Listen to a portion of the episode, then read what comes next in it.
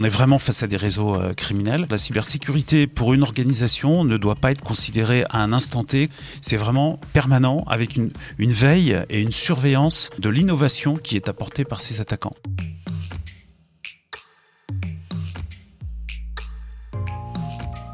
Spam, email douteux, demande d'identification, appel aux dons, les cybercriminels s'infiltrent dans nos téléphones et nos ordinateurs. Et la crise sanitaire a engendré une multiplication des attaques. D'après le FBI, la France fait partie des 10 pays les plus ciblés au monde en 2020. Vous en avez été victime? Vous en avez peur? Quelle bonne pratique adopter pour s'en prémunir? Réponse avec un expert de la cybercriminalité depuis plus de 25 ans, Loïc Guézot, portrait. Diplômé de Centrale Supélec et de l'Institut national des hautes études de la sécurité et de la justice, Loïc Guézot a construit depuis plus de 25 ans une carrière entièrement vouée à la protection des systèmes d'information. Passé par IBM puis Trend Micro, il n'a eu de cesse de développer son expertise pour devenir incontournable en matière de cybercriminalité. Directeur de la stratégie cyber chez Proofpoint, il conseille des grandes entreprises et organisations publiques sur la défense de leurs données et la protection de leurs collaborateurs face aux menaces potentielles. Loïc Guézot est aussi secrétaire général du Club de la sécurité de l'information qui réunit 800 professionnels, agent de liaison pour l'Agence nationale de la sécurité et des systèmes d'information et réserviste de la police nationale en tant que référent cybermenace. Une expertise précieuse au moment où les leurs se multiplient utilisant notamment la Covid-19 comme appât. Bonjour Loïc Guézot. Bonjour Charlotte. Et bienvenue sur euh, ce plateau. On, on, va le voir s'il y a un expert de la cybercriminalité euh, ou cybersécurité, selon qu'on parle du problème ou, ou de la réponse. Euh, C'est bien vous. Le Clusif rassemble plus de 800 pros d'experts de la cybersécurité. Alors, pour qu'on comprenne tout de suite de quoi on parle, est-ce que vous pouvez, par exemple, nous donner un exemple récent d'une cyberattaque qui nous montre euh, à quel point euh, ça peut être nocif. Aujourd'hui, l'actualité est très forte euh, concernant les cyberattaques sur les systèmes hospitaliers français. -hmm. Donc, on a depuis le début de l'année, on a déjà cinq ou six gros hôpitaux qui ont été ciblés par des cyberattaques et qui, pour certains récemment, ont dû euh, reporter des opérations. Donc, euh, un impact direct sur le soin possiblement apporté euh, aux malades à cause de ces cyberattaques. Les hôpitaux ont été euh, la cible d'attaques qu'on appelle des ransomware ou rançon rançongiciels, selon qu'on parle français ou, ou, anglais. Explosion en 2020. Euh, Est-ce que vous pouvez nous expliquer de quoi il s'agit?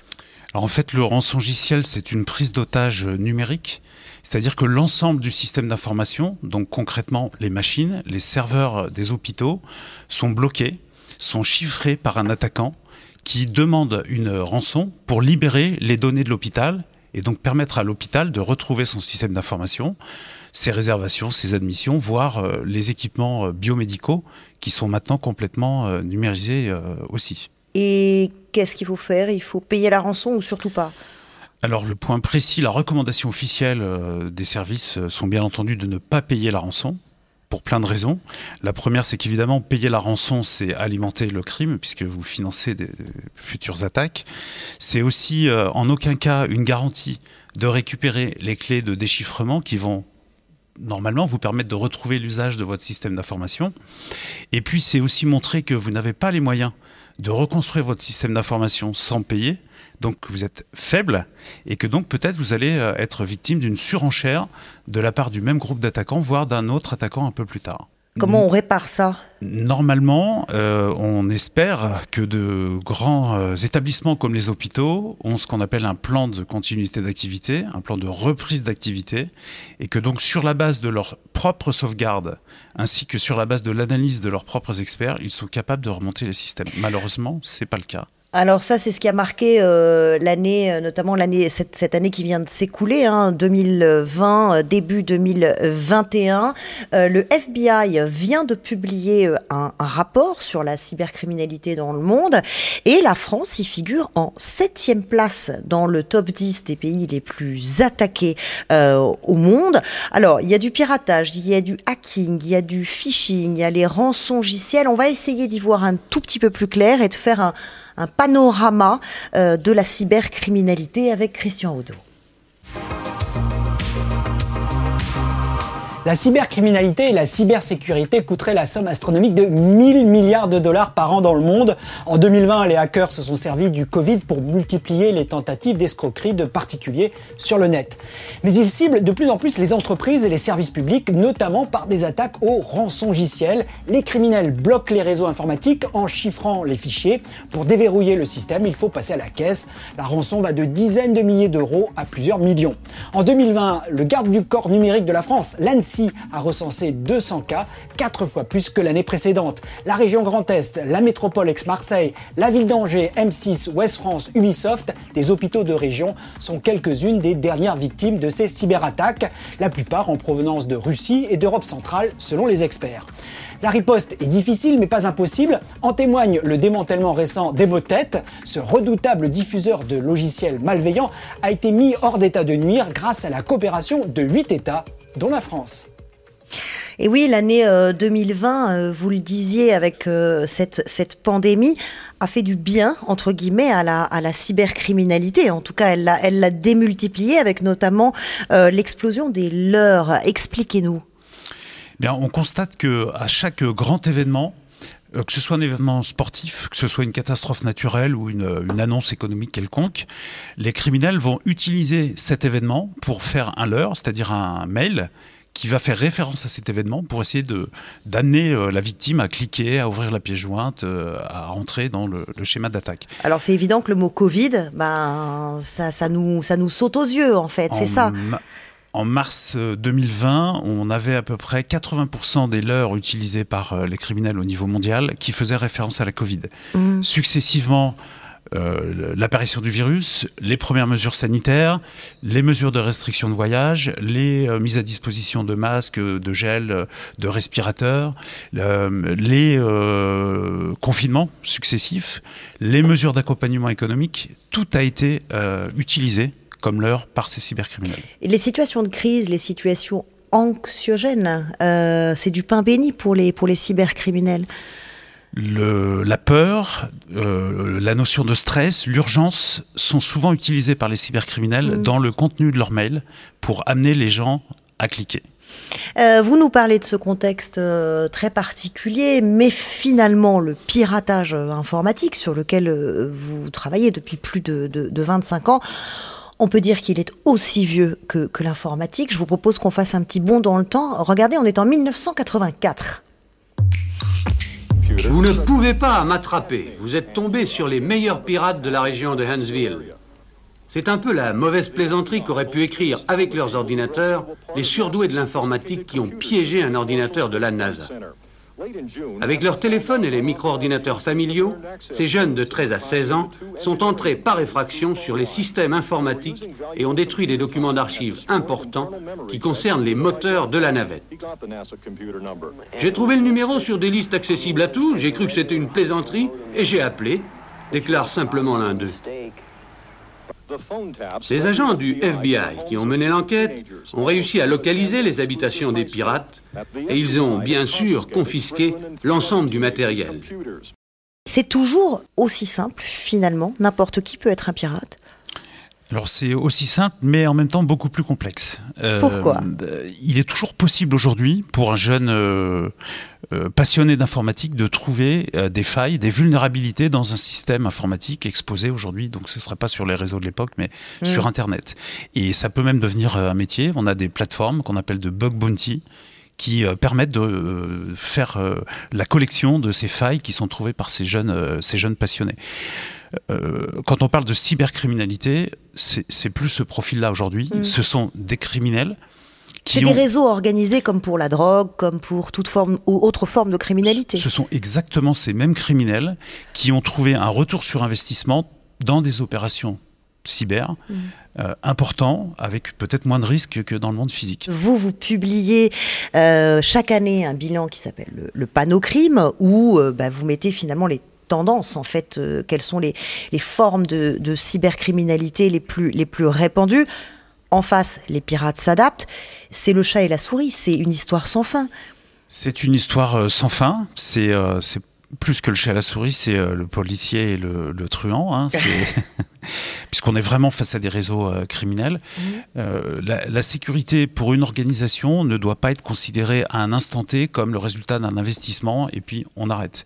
C'est vraiment permanent, permanent avec une, une veille et une surveillance des tendances et des évolutions de l'innovation qui est apportée par ces attaquants. Est-ce que le piratage industriel classique existe toujours? Piratage industriel classique au sens euh, recherche d'informations et euh, intelligence économique. Brevet, euh, toujours, par exemple, ouais. et de plus en plus. Parce que ces organisations travaillant de façon numérique il est d'autant plus facile, ou en tout cas on peut espérer avoir accès à plus d'informations par un piratage informatique euh, furtif que par euh, un cambriolage classique dans un bureau. Vous avez des exemples récents de, grosses entreprises euh, françaises stratégiques qui ont été attaquées? Alors c'est toujours un peu euh, difficile pour elle d'expliquer sur la place publique les volets espionnage. Euh, on a dans le passé, euh, il y a quelques années, par exemple Areva, qui a officiellement communiqué sur les difficultés qu'elle avait eues avec des intrusions informatiques attribuées plutôt à la Chine, avec des objectifs d'espionnage informationnel, d'espionnage industriel. Et à une échelle plus modeste, est-ce que quand on est une PME, on est plus à l'abri ou pas du tout? On n'est pas à l'abri parce qu'on est une PME. Euh, il ne faut pas s'imaginer que parce qu'on est une PME, on n'est pas dans le radar euh, d'un attaquant ou d'un ennemi euh, qui peut être un autre État à la recherche d'un secret. Notamment, on l'a vu pendant cette période de Covid, les laboratoires pharmaceutiques mm. dans tous les pays ont été la cible d'attaques bien cadencées avec l'annonce des nouveaux vaccins. on a même vu par exemple un, leader de la logistique du froid attaqué. Mm au moment où on a vu que les premiers vaccins nécessitaient des transports et des, euh, la maintenance à moins 70 degrés. Donc les choses évoluent vraiment avec l'actualité, mais ces espionnages euh, euh, industriels par les voies numériques sont vraiment forts actuellement. Il y a de quoi tout de même à vous entendre avoir des frissons. On va peut-être parler des, des, solutions dans un instant. En tout cas, il y en a deux qui sont carrément parano. Ils s'appellent JPEG et Marie Cloud. Ça va Pas trop peur Épervier, ici Marcassin et Belette Cendré. Est-ce que ton patient est toujours dans la boîte? Mais qu'est-ce qui t'arrive, JPEG Pourquoi t'appelles Charlotte épervier? Et c'est pas un patient qu'elle reçoit, mais Loïc Guézo, son invité Chut Belette, pas de nom. Plus de nom. T'as entendu? Le digital, c'est espionnage, raquette et compagnie. Welcome dans l'ère de la cybercriminalité. Alors, notre nouveau job, c'est de protéger Way. Enfin, Way, Yo. Oh, j'aime quand tu prends tes missions tellement à cœur, mon marcassin. tu crois vraiment qu'on est menacé, Charlotte? Euh, Je veux dire épervier non, alors je vais continuer, euh, je vais continuer à m'appeler Charlotte si vous le voulez bien. Euh, pas de nom de code, on va essayer de se, détendre un peu et justement euh, de parler de votre expertise, c'est-à-dire que oui, il y a la cybercriminalité, mais en face il y a la cybersécurité, c'est-à-dire qu'il y a des, il y a des procédés pour s'en prémunir, pour s'en protéger. C'est quoi les méthodes. Alors, il n'y a pas de recette miracle, on imagine, mais quelles sont les, les, méthodes principales sur lesquelles vous travaillez alors, il n'y a pas de recette miracle et surtout, il n'y a pas de solution euh, qui apporte une sécurité à 100%. Mhm. Donc, la sécurité, c'est essentiellement un triptyque avec de la technologie, donc des solutions logicielles et matérielles pour sécuriser les infrastructures, des process, donc une surveillance de ces infrastructures et euh, une réaction en cas d'attaque, et puis des personnes qui sont aussi bien des utilisateurs qui peuvent tomber et être victimes, mais qui sont en même temps le, dernier périmètre de, défense, donc finalement le, plus important. Aujourd'hui, on est à l'ère de la data, on est à l'ère du cloud. Euh, comment vos méthodes ont évolué pour s'adapter à cette nouvelle réalité? Ben, les méthodes de cybersécurité ont suivi ce mouvement de numérisation vers le cloud. Mhm. Euh, aujourd'hui, on peut penser que certaines organisations ont leurs données mieux sécurisées dans un cloud dans une informatique en nuage par un professionnel mhm. que lorsque c'était une multitude de petits euh, serveurs sécurisés ou peut-être pas sécurisés dans les propres locaux de, l'établissement. Euh, puis il y a aussi une question de tout simplement d'hygiène informatique de la part d'un utilisateur lambda ou de la part d'un collaborateur. Est-ce qu'on est suffisamment informé, euh, éclairé? Je crois qu'on n'est jamais suffisamment informé, hein, puisque la menace évolue, donc il faut suivre cette menace.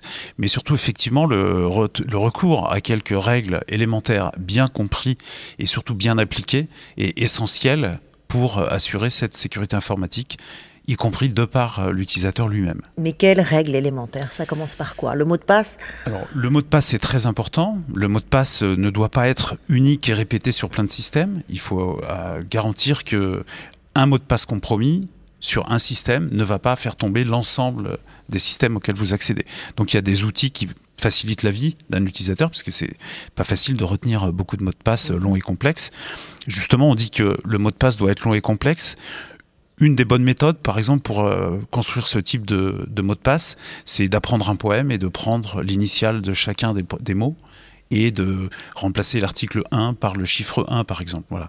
Ça, c'est très complexe pour euh, l'attaquant. Ça, c'est au niveau individuel ou, d'un collaborateur, mais ce qui est étonnant, c'est qu'on a l'impression que même euh, au niveau des CODIR, des COMEX, dans la, direction des entreprises, euh, la prise de conscience de, de l'importance de ce sujet n'est pas assez évoluée. C'est dans le top 3 des risques majeurs pour une entreprise.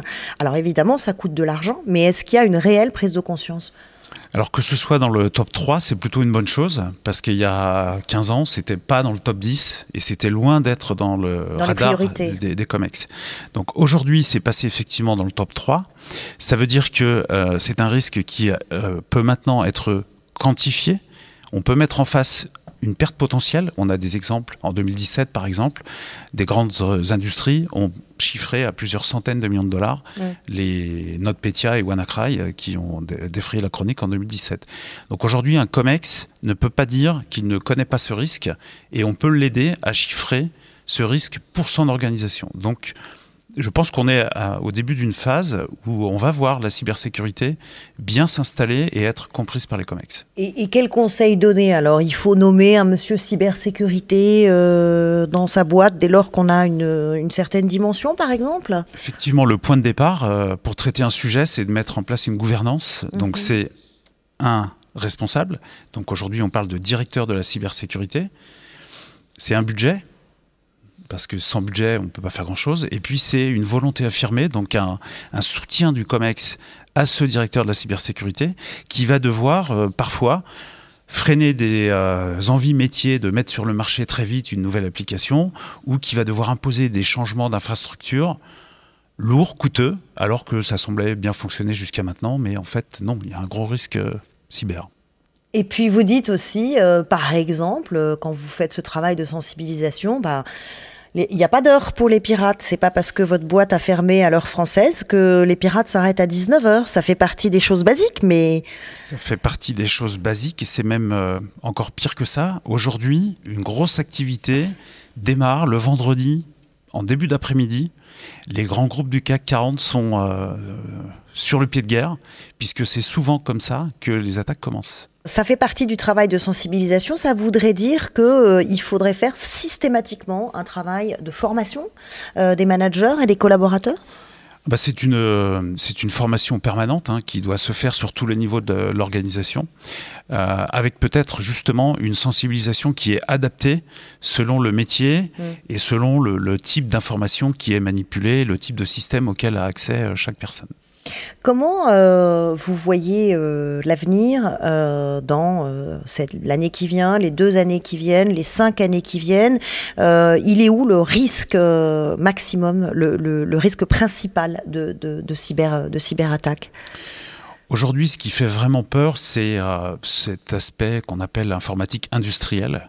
Donc, c'est ce qui permet aujourd'hui de, par exemple, de produire de l'énergie, de générer les transports euh, aériens. Bon, aujourd'hui, ils sont un peu à l'arrêt, mais tout ce qui est transport, euh, y compris euh, SNCF, production d'énergie, je l'ai dit, mais par exemple mise à disposition d'eau potable, tous ces sujets qui constituent ce qu'on appelle des infrastructures critiques, ou en France les opérateurs d'importance vitale, qui si demain ils sont touchés par une attaque cyber de grande ampleur, causeraient un chaos total. Si ce chaos est en plus lié par exemple à une période électorale, on peut se trouver avec une opération de déstabilisation euh, où le cyber aurait, euh, aurait joué son rôle. Donc là, on est vraiment dans euh, des problématiques de souveraineté nationale. C'est pas de la science-fiction. Non, c'est pas de la science-fiction. On a aujourd'hui déjà des, des, experts qui, qui dénoncent depuis plusieurs années ce qu'on appelle la cybercoercition, c'est-à-dire un État étranger qui pose des implants numériques dans les infrastructures critiques et qui donc menace potentiellement d'appuyer sur un bouton rouge et de mettre à l'arrêt des pans entiers des infrastructures critiques, des opérateurs d'importance vitale euh, du pays concerné. C'est extrêmement inquiétant. Donnez-nous une note d'espoir euh, quand même, parce qu'il y a, y, a, y a, une façon de résister. Alors, euh, pour la cybercoercition qui fait si peur, on est dans le domaine diplomatique. Donc si on est dans la diplomatie... Donc c'est de la responsabilité des politiques. La discussion, l'échange et quelque part la, euh, la régulation au niveau international de ce nouvel espace de conflit qui est le cyberespace mmh. peut aider à réduire les, les tensions. Ensuite, d'un point de vue plus cybercriminalité, 2021 a vu par exemple la police française intervenir sur deux très grosses opérations d'ampleur inédite. Emotet, qui a été mis à l'arrêt, qui était quelque chose qu'on connaissait depuis des années et qui était vraiment sur le devant de la scène, avec euh, plusieurs euh, dizaines d'arrestations un peu partout dans le monde. Et puis euh, plus récemment, euh, Y, qui est un rançongiciel. Là, effectivement aussi, une grosse collaboration avec euh, des polices étrangères qui ont permis de stopper ce gang de, de cybercriminels. Donc la cybercriminalité n'est pas inaccessible à la police. Et puis le temps est effectivement long entre judiciaire et l'action cyber, mais on voit en particulier depuis le début de cette année 2021 que la police rattrape les cybercriminels, y compris dans le cyberespace. Donc ça veut dire, euh, comme sur le plan sanitaire d'ailleurs, que la réponse, euh, elle se fera dans la collaboration internationale ou elle ne se fera pas La collaboration internationale est euh, vitale en cybercriminalité, cybersécurité, cyberdéfense, puisque le, le cyberespace ne connaît pas les frontières physiques de notre monde. Donc on peut avoir un groupe russophone dans un pays de l'Est qui attaque l'ensemble des autres pays de la planète, il faut de la collaboration pour que les polices des pays victimes puissent aller intervenir euh, sur le territoire concerné. Et il y a assez de collaboration ou aujourd'hui il y a des résistances? Parce que on peut très raisonnablement penser, on voit bien hein, que sur le plan vaccinal, sur le plan diplomatique, euh, voilà, il y a des camps qui se dessinent. Il y a le bloc chinois, il y a le bloc américain, euh, il, y a, y a, y a le bloc russe, il y a l'Europe. Euh, les, les, les, zones, on les connaît. Est-ce qu'il se passe la même chose dans la, dans la cybercriminalité et la cybercollaboration ou la non-collaboration? On a exactement les mêmes blocs qui se dessinent dans le cyberespace avec une euh, petite différence qui est bah, pour le coup euh, pas dans le sens de l'optimisme, c'est que des petits pays au sens géographique euh, ancien du terme peuvent avoir une influence beaucoup plus visible et effective dans le cyberespace. Des pays par exemple comme l'Iran sont connus et font partie du top 5 des pays menaçants dans le cyberespace, alors que dans le monde géographique classique, ils sont quand même plus limités à leur zone géographique moyen-orientale. Merci pour euh, cette euh, géopolitique de la cybercriminalité qui n'est pas forcément rassurante, euh, soyons très honnêtes. vous nous faites un peu peur, mais en même temps, il y a, y a, des experts comme vous pour nous dire que, eh bien, avec un travail de veille permanent et avec une bonne hygiène informatique, eh bien, on peut, on peut résister et que ça passera aussi par une collaboration internationale. Vous nous l'avez dit. Merci beaucoup, Loïc Guézo, d'être venu nous éclairer sur le plateau de Way. Way, ça continue maintenant et tout le temps. C'est quand vous voulez. Abonnez-vous à Way sur la chaîne YouTube de Salesforce. Vous y retrouvez nos invités, nos chroniqueurs. Activez la petite cloche et dites-nous ce que vous en pensez. Nous lisons vos messages, nous les prenons en compte. Rejoignez-nous sur Way.